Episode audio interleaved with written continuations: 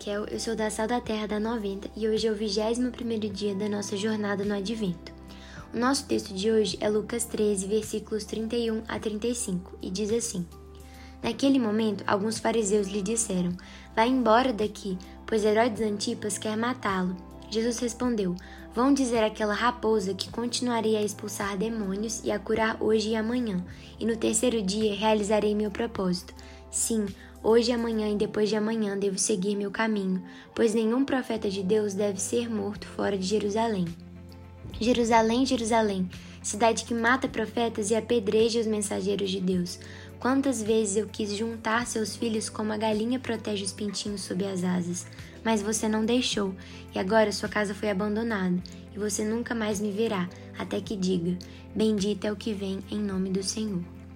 O advento, assim como falamos nos últimos 20 dias, é um tempo de espera, preparação, mas para mim, principalmente, um tempo de esperança. Esperar Jesus, que virá em breve, a esperança do cumprimento de uma promessa. Vivemos dias difíceis, catastróficos, tribulação atrás de tribulação. Assim como nos foi avisado, estamos chegando ao fim de uma jornada. Os tempos difíceis permanecerão e vão se agravar. O homem fica cada dia mais egoísta, arrogante e desobediente. Durante a reflexão do trecho de Lucas, me peguei pensando se tenho resistido e cumprido a boa obra como me foi ordenada, como Jesus fez nos dias que antecederam sua morte e ressurreição. No trecho de Lucas 13, é inevitável admirar a firmeza de Jesus no cumprimento de sua missão, atribuída pelo Pai Celestial. Ele, assim, mostrou a conduta que deveria ser adotada então por seus seguidores em tempos de grande aflição, como os que viveria em breve. Jesus sabia o que viria em breve, mas era para lá que ele deveria caminhar. Seu propósito estava claro em sua mente e no seu coração ele guardava as palavras de seu pai. Será que meu propósito está claro em meu coração? Será que meu coração está alinhado com o do Pai?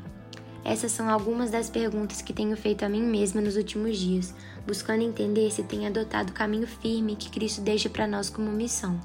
No meio das grandes aflições que viram rotina, é extremamente fácil esquecer do nosso grande propósito na Terra, nos perder no medo das notícias dos jornais e dos últimos acontecimentos. Porém, o Natal se aproxima e com ele a esperança. O próprio Cristo faz pensar: há de vir outro tempo. A obra na cruz determinou nosso futuro e hoje eu te lembro da grande esperança que nos foi dada através da graça de Cristo Jesus. O caminho é estreito, mas a vitória é certa. O desejo do meu coração é que essa esperança seja lembrada diariamente, trazendo não só paz para nossos dias, mas grande coragem para enfrentar e concluir o caminho que Cristo nos atribuiu para que todos possam viver. Jesus, guarda meu coração e ensina-me a seguir seus passos. Ensina-me a viver como o Senhor viveu, firmemente no seu propósito, buscando agradar nosso Pai Celestial. Nos ajude a colocar toda a nossa esperança no Senhor e não nos nossos planos terrenos que não preenchem nossos corações. Nos enche de coragem para viver as grandes aflições que nos esperam e transborda nosso coração com a paz que excede todo entendimento. Queremos conhecer mais de Ti para que nossos irmãos vejam apenas o Senhor em nossas vidas, para que todos possam viver e conhecer o Teu imensurável amor.